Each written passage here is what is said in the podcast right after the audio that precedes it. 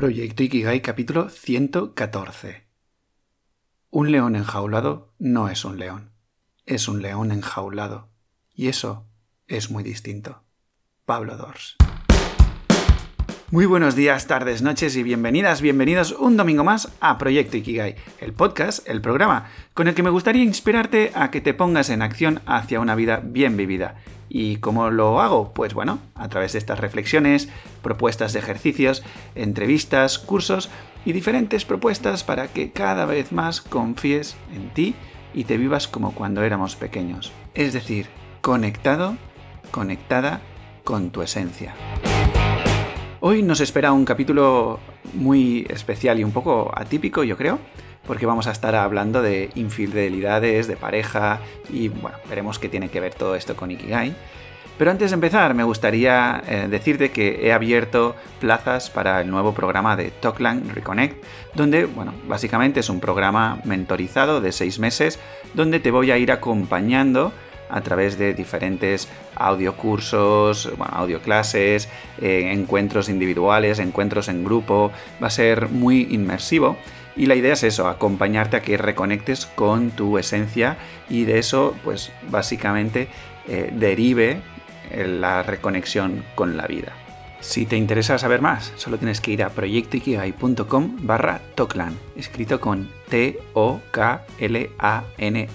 Toklan y allí encontrarás toda la información, el contenido del programa, cómo vamos a funcionar. Esto empieza el 1 de julio, por lo tanto van a haber poquitas plazas porque es un programa súper inmersivo donde, bueno, pues en un grupito pequeño para meternos más a fondo va a ser este acompañamiento de seis meses. Así, de aquí a final de año, trabajaremos todo eso para empezar un 2023 mm, súper conectados y con las ideas eh, más claras que nunca. Y ahora ya sí, soy Javi Vidal, tu guía en este viaje explorador, y desbloqueo a las personas para que vivan una vida más conectada a su esencia. Y esto lo hago utilizando la improvisación teatral y el acompañamiento filosófico para tu proceso de autoconocimiento y expansión. ¡Empezamos! Bueno, como te decía, este capítulo aparentemente puede chocar un poquito, ¿no? Que lo traiga aquí en el podcast, porque, bueno, pues si te has visto el título, infidelidades, ikigai, relación de pareja, todo esto un poco mezclado, ¿no? Y me dirás, ostras, ¿cómo, cómo lo relacionas una cosa con la otra y tal, ¿no? El caso es que, bueno, el otro día estaba con una muy buena amiga en que tenemos conversaciones ah, a mansalva y, y muy profundas y la verdad es que es una delicia. Y yo le decía, oye, no estoy muy seguro de qué hablar en el próximo capítulo del podcast, ¿no? Y ella, de una de las muchas conversaciones que hemos mantenido, me decía, oye, ¿y qué te parece si hablas de, las infidelidades? Y yo, mm, ostras, el primer impacto fue de, eh, ¿y eso qué tiene que ver con el aroma o, el aire del podcast, ¿no?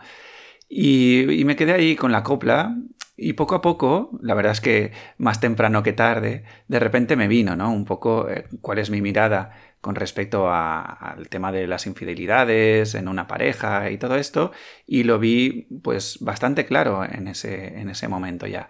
Y, el, claro en el sentido de qué conexión tenía todo esto con, con, Ikigai, el podcast y con todos los cursos y demás que te ofrezco en, en la página web, ¿no?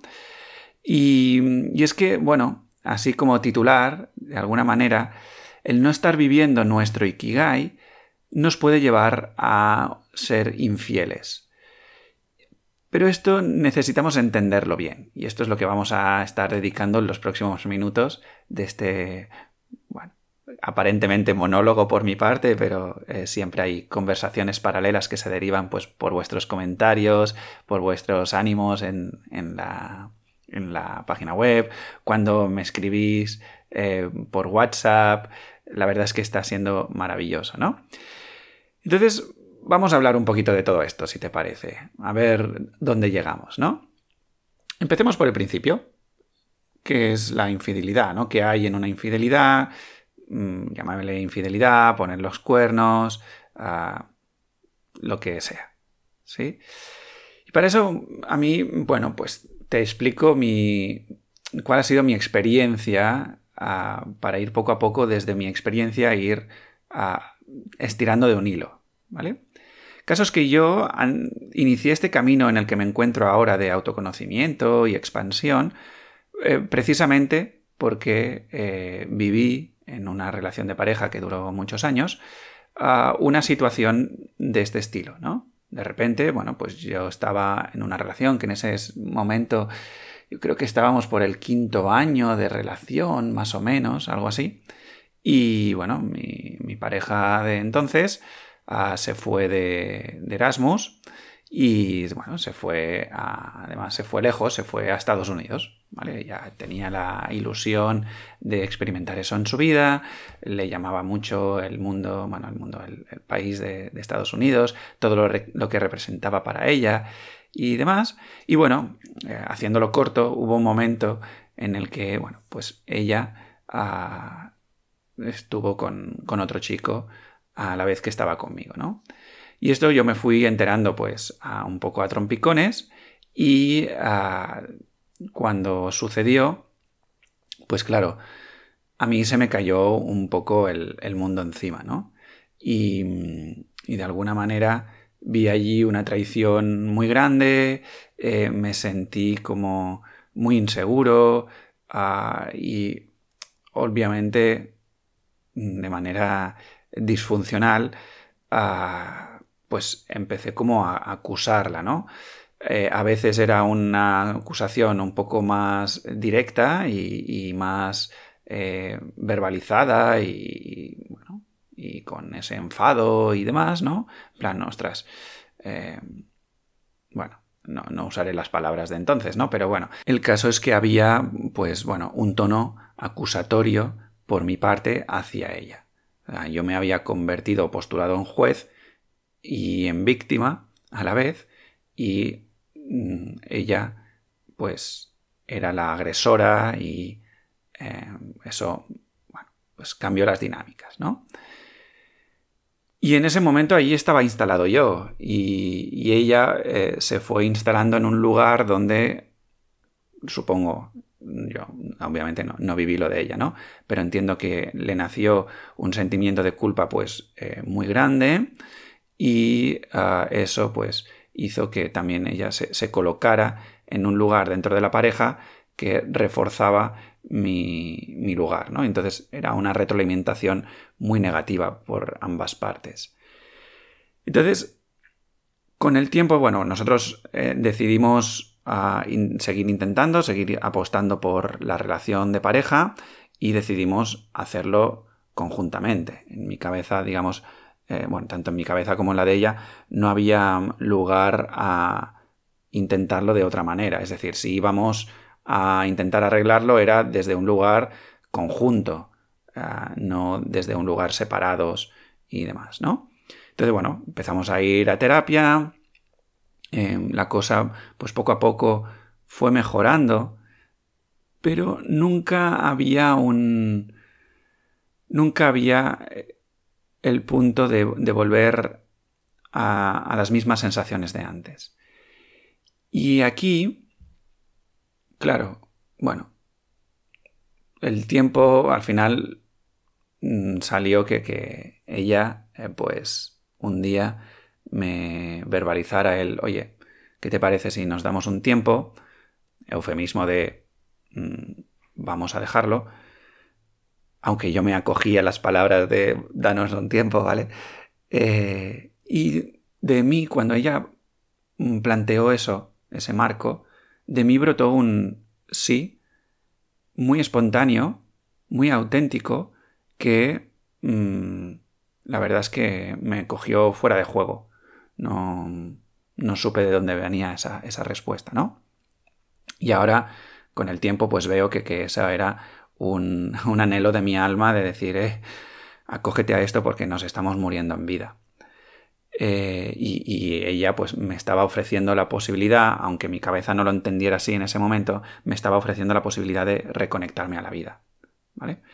Entonces, bueno, nos, separamos, después, eh, ya te digo, aquí ya estábamos a punto de cumplir los, los 10 años, o sea, imaginaros, pues si hubo trabajo por, por ambas partes, de intentarlo, de, renovar todo eso y tal, ¿vale?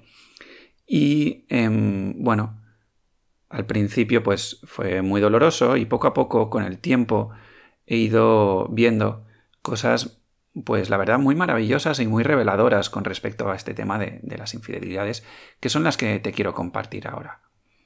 Y la pregunta que me gustaría poner encima de la mesa ahora es, ¿qué es realmente la infidelidad? Porque cuando uno vive la infidelidad, da la sensación que, que la infidelidad se convierte en la causa por la cual se rompe una pareja. Y así lo creí yo durante mucho tiempo. Es decir, hostia, estábamos muy bien, ha sucedido esto, ya no podemos estar bien. Y por lo tanto te culpo a ti que has generado esta situación. Pero luego con el tiempo me di cuenta de que la infidelidad no era una causa por la cual estábamos ah, mal, sino que era una consecuencia de algo más profundo. Cuando vi esto, cuando entendí esto, claro, a mí se, se, empezó a darse un marco de trabajo mucho más potente, porque de repente, si la infidelidad ya no era la causa, sino que era una consecuencia, quiere decir que seguramente había una causa previa. Claro, ¿qué pasa? Que, a nivel de relación de pareja, una infidelidad remueve mucho. ¿Por qué? Porque mm, toca la parte más eh, animal, por decirlo de alguna manera, de, nuestro, de, nuestro ser, ¿no? Porque hay, pues, una aparente traición a todos los niveles de un espacio de intimidad que, pues, se ha estado cuidando, se ha estado trabajando, o al menos aparentemente ha sido así, y de repente sucede que, se rompe eso. Y claro, conectas con unas sensaciones muy heavy, ¿no? Entonces, bueno, el caso es que cuando vi esto de que la infidelidad ya no era la causa, sino que era una consecuencia, te preguntas, ¿y cuál es la causa? ¿No? Y al principio ese algo más profundo, esa causa que está un poco antes, mm, inevitablemente también lo sigues poniendo fuera, pues porque hay un malestar y hay un, una disforia y hay un, hay un dolor, ¿no? Que, que cuesta empezar a, mirarse hacia sí mismo. Entonces, eso, lo sigues poniendo fuera. Em, y obviamente, pues eso quiere decir que, lo, pones en la pareja. Eh, es que no nos comunicamos bien, es que no me satisfacen tanto, es que no compartimos las mismas inquietudes. Entonces, de alguna manera, estás, estás siguiendo poniendo fuera, eh, en, ya seas la persona que pues, ha generado eh, esa situación de infidelidad o quien la recibe, pero sigues poniendo fuera ese foco, ¿no? Y con el tiempo, si te paras y lo miras todo con más perspectiva, te das cuenta de que la verdadera causa que ha generado todo toda esa situación es que en esa relación de pareja tú no estás siendo tú misma o tú mismo. Que de alguna manera se han ido generando unas dinámicas, un estar y un hacer entre esas dos personas que no te permite ser de una manera completa. Y si hablásemos de culpa, que no deberíamos, ¿vale? Pero bueno, es inevitable que aparezca esta, esta palabreja, digamos, eh, eh, esta, em, sí, esta palabreja de la culpa y esta sensación. La pregunta que lanzo es, ¿de quién es culpa esto? de no ser uno mismo dentro de la relación de pareja. Y ahí podemos ver que es de ambas partes. Quizá una de ellas pues lo ha llevado pues de una manera más escondida, se ha desconectado más, es más silenciosa esa manera de no ser ella misma y la otra persona, por lo que fuera, por su manera de estar en la vida y tal, pues mm, esa manera de no eh, sentirse ser ella misma en esa relación, pues la ha llevado más a una búsqueda externa. Y esa búsqueda externa es la que, pues de repente te encuentras en otro, bueno, con otra persona y tal, ¿no? Pero al final, la base es la misma. Eh, ni tú ni yo estamos siendo nosotros mismos en esta relación. Claro, fíjate, si ni tú ni yo, ahora me siento en mí, ¿no? Si yo no estoy siendo yo mismo en esta relación, de alguna manera, el tema está en que yo me estoy traicionando constantemente dentro de esa relación, en pro de estar con alguien, de compartir con alguien, porque ese alguien me da algo que eh, necesito o que me gusta y, hay pues un espacio que, bueno, pues de alguna, o sea, me, gusta, ¿no? Pero si no estoy atento, atenta, lo que va sucediendo es que poco a poco me voy traicionando. Entonces, al principio, claro, como hay un subidón muy grande en una relación de pareja, estas traiciones eh, quedan como escondidas, ¿no? En plan, bueno, oye, estoy viviendo aquí de subidón, el enamoramiento, ah, la química, las primeras veces de todo, todo es como muy eh, guay, muy idílico, muy eufórico, ¿no? Y todo esto. Y entonces esas pequeñas traiciones mm, van pasando desapercibidas. Pero las está viendo. A ver, no, quizá no siempre, pero em, puntualmente van habiendo traiciones a, ostras, eh, estoy sintiendo esto, me gustaría eh, ir por aquí, pero mm, no me siento con total libertad, pues por la pareja, por lo que sea. O bueno, todo esto, ¿no? Entonces eso va generando un pozo y a la larga trae consecuencias. Esta, digamos, de alguna manera es una parte de lo que trabajamos en Tokland. Digo, no, lo de la pareja, ¿eh? pero sí lo de eh, eh, volvernos más sensibles a nuestra esencia, a saber sostener pues, nuestra esencia, nuestro talento, nuestro anhelo, darles espacio desde un lugar pues, que no genere disforia tampoco, ¿no? Es todo lo que vamos aprendiendo ahí con, con entonces, claro, esas traiciones que yo me voy haciendo en pro de construir un montón de ideas, de sueños, de, futuros, que aparentemente me van a traer, ah, pues, seguridad, me van a traer paz, me van a traer em, plenitud, me van a traer alegría, em, llámalo como quieras, ¿no? Ah, yo estoy pagando el precio de no ser yo mismo y en algún momento eso va a pedir paso. Porque nosotros lo que hemos venido a hacer en este mundo es ser nosotros mismos. Eso es lo que explico también en el curso de, de Encuentra tu vocación. Tú ya sabes a lo que has venido. Es ser tú mismo, ser tú misma. El problema, entre comillas, digamos, es que no nos acordamos de, de, de cómo hacer eso porque nos hemos desconectado tanto que, pues bueno, ah, nos sentimos desorientados, perdidos y demás, ¿no? Entonces, sabiendo todo esto, mm, nos deberíamos hacer la pregunta de ¿se puede arreglar una infidelidad? Y claro, aquí el punto clave está en dónde ponemos el foco donde ponemos la atención. Y para ello sigo persistiendo en el mensaje de fondo que te estoy trasladando poquito a poco. Y es, ¿realmente la infidelidad con quién se ha dado? Párate a pensarlo un momento, a reflexionarlo.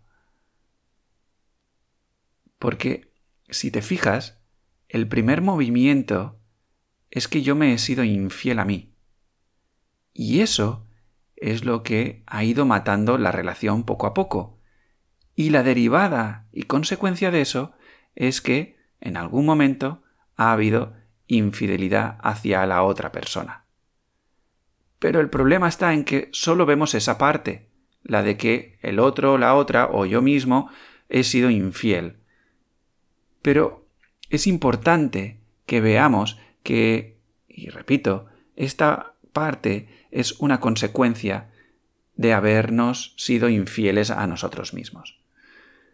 Y solo vemos esta segunda parte por esa desconexión con nuestra sensibilidad, con esa conexión más hacia el miedo de, ostras, quiero ser yo misma pero no me atrevo, me da miedo desplegar mis alas, eh, bueno, todo eso que nos mantiene atrapados, ¿no? Y que nos mantiene constantemente siéndonos infieles a nosotros mismos. Como estamos tan desconectados, esa infidelidad hacia nosotros mm, normalmente no, no la vemos. Entonces, dicho todo esto, ¿cómo trabajaría yo a día de hoy con lo que sé ahora todo este asunto de la infidelidad.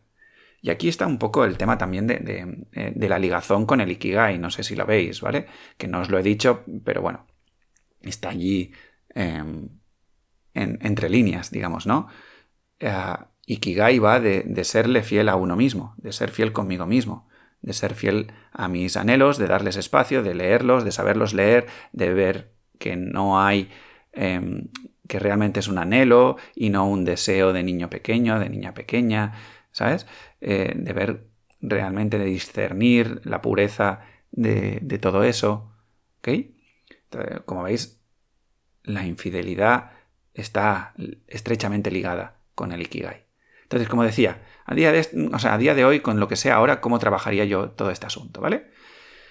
Empecemos por em, la figura de quien ha puesto, digamos, quien, ha sido infiel, ¿vale? La persona que ha puesto los cuernos. La idea es, oye, pon foco en ti, pongo foco en mí, en estar atento a no perderme, a inspeccionar mis propias traiciones. ¿Qué busco? ¿Qué no acabo de encontrar? ¿Qué estoy mm, buscando fuera? y a la vez, paralelamente, irme adueñando de todo lo que voy experimentando y ver, ah, mira, pues estoy buscando la seguridad y, y no la estoy encontrando en mi pareja y la voy a buscar fuera. O, ostras, estoy buscando eh, una comunicación más profunda y no la estoy encontrando en mi pareja. Y ver em, qué, es lo que no me estoy permitiendo y ver cómo he ido traicionando toda esta parte. Y poner conciencia simplemente. No, no hacer nada más que eso, poner conciencia, ¿vale? E irme adueñando de todo lo que voy experimentando. Es decir, si aparece otra persona con la que sí que tengo esa comunicación o con la que sí que tengo esa sensación de abundancia o lo que sea, ver que eso se va activando eh, o sea, que lo voy activando yo también. Que esas sensaciones me, pertenecen.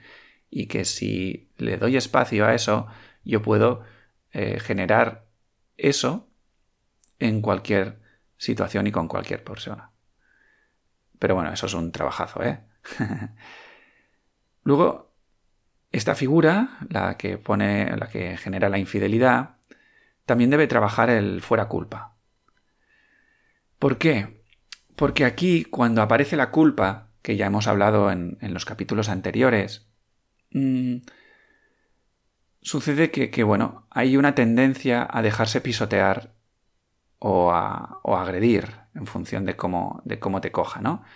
A dejarse pisotear si la culpa es muy fuerte y tienes una, em, un comportamiento, una personalidad que tiende a mirar en pro de los demás, o a agredir al otro cuando te sientes acorralada o acorralado en esa acusación, ¿no? Y dices, mm, hasta, hasta aquí.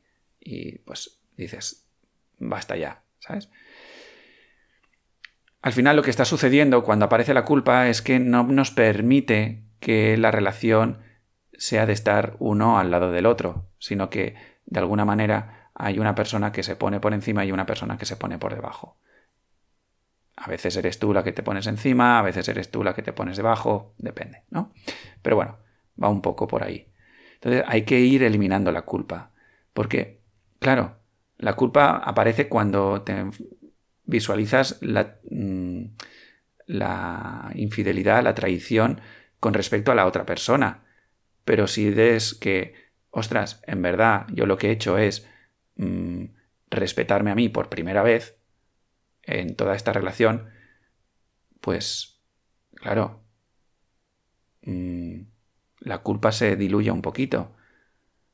Ah, no, es que lo he hecho disfuncionalmente. Vale, eso es otra cosa. Y eso aprenderemos a, hacerlo desde otro lugar, donde eh, no genere una distorsión con respecto a la pareja, ¿no? Pero, ¿qué culpa puede haber de ser tú misma, de ser tú mismo? Ah, no, no tiene sentido. Entonces, la idea básica que estoy diciendo alrededor de esta figura es, oye, yo no puedo hacer el bien si no estoy bien. Entonces, necesito ocuparme de estar bien. Por eso lo de estar atenta, atento a, qué es lo que estoy buscando, qué es lo que no estoy encontrando, em, a, subir los niveles de energía, a ver cómo ah, yo me he ido traicionando y eh, cómo eso pues ha generado toda esta sensación, etc. ¿no? Ir limpiando, básicamente, ir limpiando. Si nos enfocamos en la figura de quien ha recibido esta infidelidad, ¿no? Claro, aquí esta persona, de alguna manera, ah, se postula como juez y como víctima a la vez. Aparece un dolor, un dolor em, que, nos lleva a la disforia y demás, y entonces lo fácil es acusar al otro. Porque yo no me esperaba este dolor que estoy sintiendo de manera insostenible, o sea, no lo puedo sostener, no siento, no me siento capacitado para ello, ¿no? Es que esto es lo que, por ejemplo, yo, yo viví en su momento. Entonces es ir viendo que todo esto sucede porque ha habido una, una idealización por mi parte, ¿no?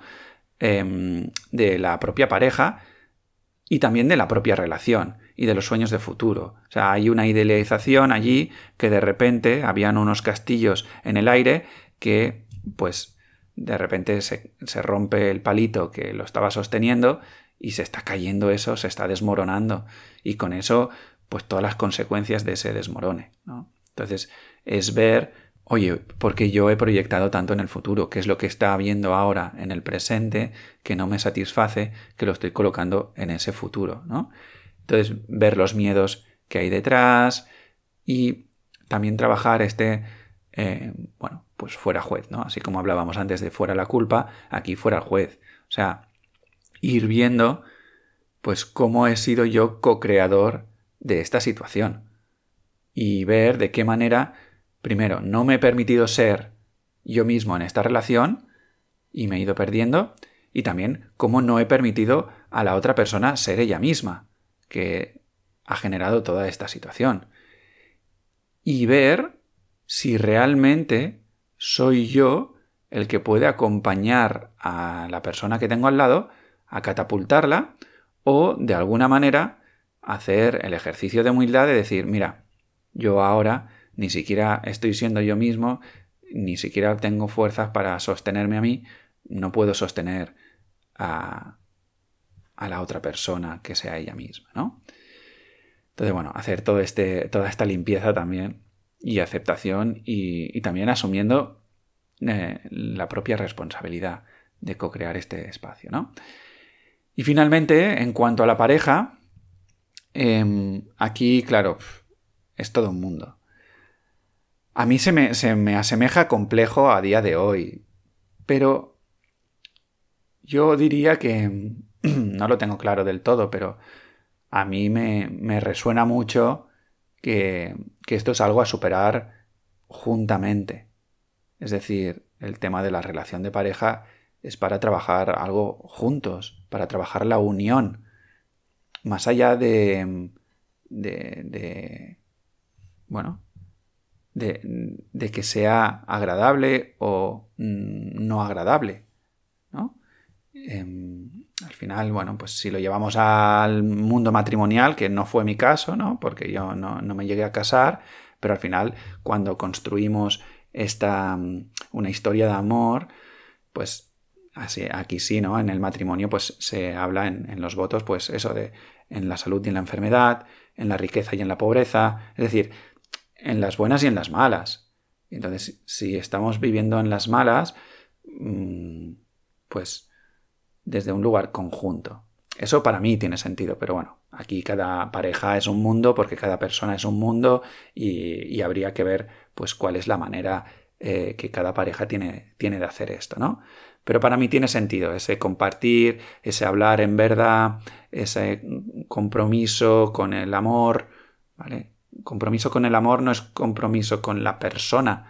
Al final, la relación de pareja bien llevada, las personas eh, se diluyen y entra en juego eh, estar al servicio del amor, independientemente de la forma que tomes de amor.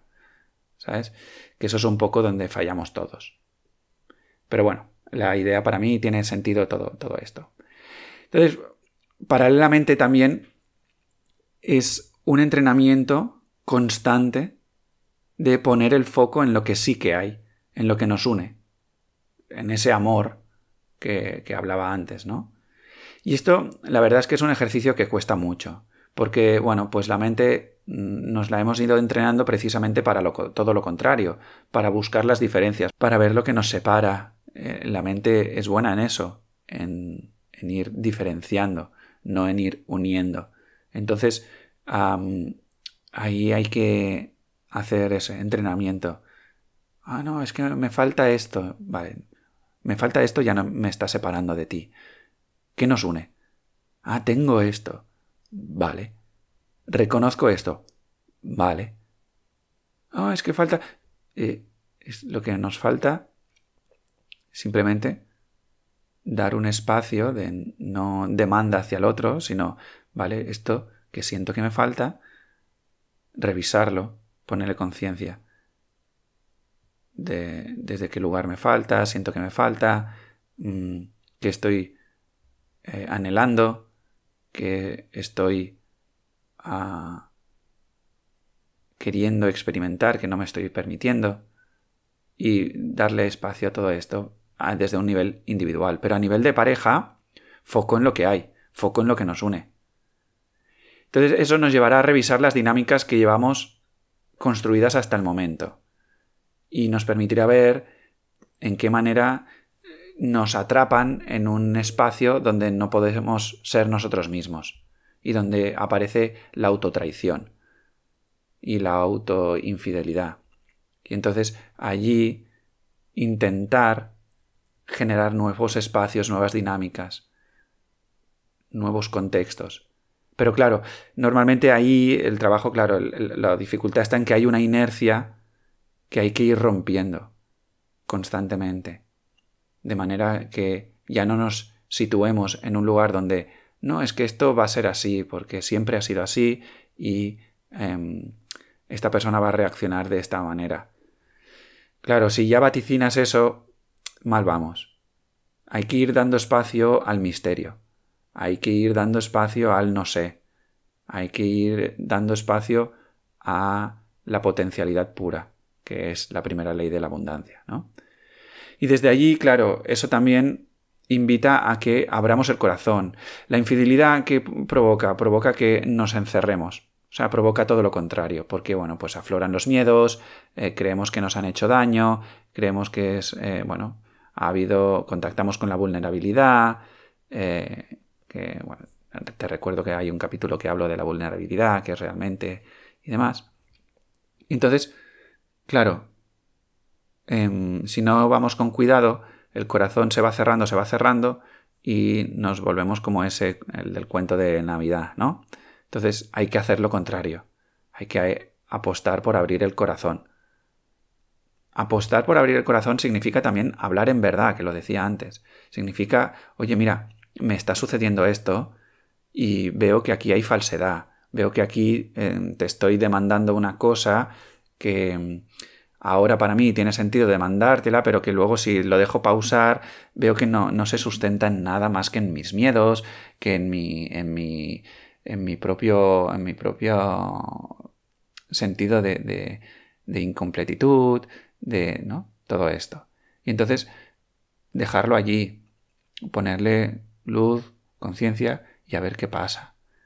Bueno, en este sentido, si, em, necesitas un entrenamiento de cómo abrir el corazón, pues tengo el, reto de cómo afrontar la soledad, un reto de 21 días, donde vamos practicando eso, la apertura de corazón. Y bueno, finalmente, si, si vemos que todo este ejercicio, que es un ejercicio em, descomunal, no podemos solos, encontrar ayuda. A todos los niveles, ¿eh? quiero decir, es una ayuda de, oye, yo apuesto por el amor, significa que lo antepongo a cualquier cosa. Y si eso significa renunciar a, otro, a, otros menesteres, digamos, eh, pues es eso, ¿no? Pero en esa renuncia no hay una renuncia a mi autenticidad. Es una apuesta de ser yo mismo, yo misma en esa relación y que me lleve a un encuentro con la otra persona. Y todo esto tiene que ver mucho con encontrar tu propio Ikigai, que es eso, es encontrar tu esencia y darle espacio. Y bueno, esto es un poquito lo que te quería traer hoy. Ah, no sé si me he puesto muy profundo o no, eh, si te ha resonado o no. Eh, si quieres hacer este tipo de ejercicios, escríbeme. Eh, oye, dime qué te ha parecido, si necesitas ayuda en este sentido de darle esta vuelta. No sé si, si estás em, viviendo algo así en, tu día a día o si lo has vivido, cómo lo ves, eh, qué ejercicios te ayudaron a ti, si necesitas una batería de ejercicios para ponerte en marcha en este sentido, ¿vale? Bueno, ah, yo tengo ideas, no las estoy activando ahora porque tengo el curso de Toklan ahí apostando por, por esto, pero bueno, si necesitas, pues me contactas en proyectoikigai.com barra contactar, allí me dices y todo lo que quieras y lo ponemos en marcha, ¿vale? Entonces, bueno, hasta aquí el capítulo de hoy. Espero que te haya aportado valor, que le hayas encontrado pues sustancia a todo esto que te comparto. Y ya sabes cómo puedes ayudar a Proyecto Ikigai. Pues bueno, te estaré eternamente agradecido si eh, sigues eh, todos estos canales de iTunes, de iVoox, eh, Spotify, si dejas comentarios, estrellitas, si lo compartes, sobre todo si lo compartes con tus seres queridos, con cualquier persona que creas que pues esta idea de está pasando por algo parecido y esta idea pues le puede ayudar a verlo todo con una perspectiva diferente, pues ya sabes lo que digo siempre, nunca sabes la chispa que puede encender un gran fuego. Queridas amigas, queridos amigos, nos vemos en la semana que viene con un nuevo programa donde pues seguramente seguiremos haciendo reflexión o quién sabe, quizá te traigo algún ejercicio. No sé, no sé, me lo iré pensando. Hasta entonces, seguimos en la aventura de esta vida. Hasta pronto.